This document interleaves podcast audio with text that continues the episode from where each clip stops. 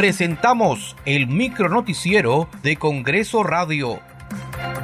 ¿Cómo están? Les saluda Danitza Palomino. Hoy es miércoles 14 de junio del 2023. Estas son las principales noticias del Parlamento Nacional.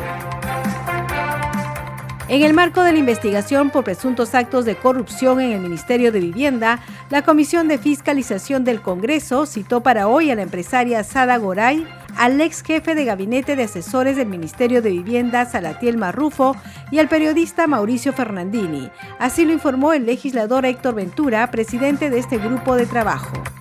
Están siendo citados Sada Goray, que es la exgerenta de Marca Group, Javier Pacheco, el procurador anticorrupción, para eh, preguntarle por qué no está siendo considerada Sada Goray en esta denuncia que tiene sobre organización criminal. Salatiel Marrufo, el exfuncionario que el 7 de diciembre eh, del año pasado declaró cómo es que eh, venía este dinero oscuro, más de 9 millones de soles, para beneficiar algunos funcionarios, inclusive al expresidente Pedro Castillo, Mauricio Fernandini, un periodista que habría permitido usar su departamento para que se reúnan funcionarios de vivienda y representantes de Marca Group.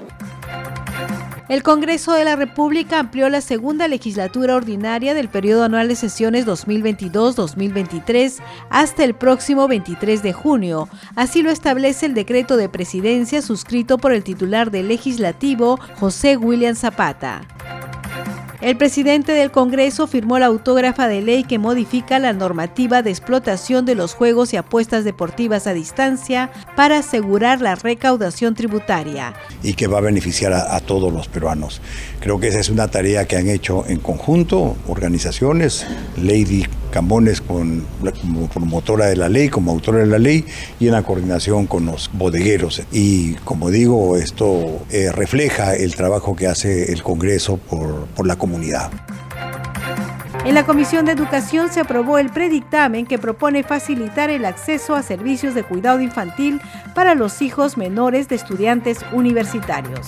De esta manera, se espera que se puedan brindar los servicios de cuidado infantil a los hijos menores de tres años de los estudiantes universitarios con matrícula vigente con la finalidad de reducir la tasa de interrupción y deserción estudiantil.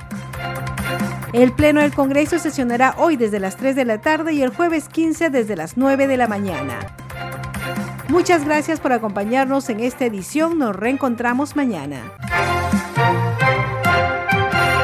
Hasta aquí el micronoticiero de Congreso Radio, una producción de la Oficina de Comunicaciones del Congreso de la República.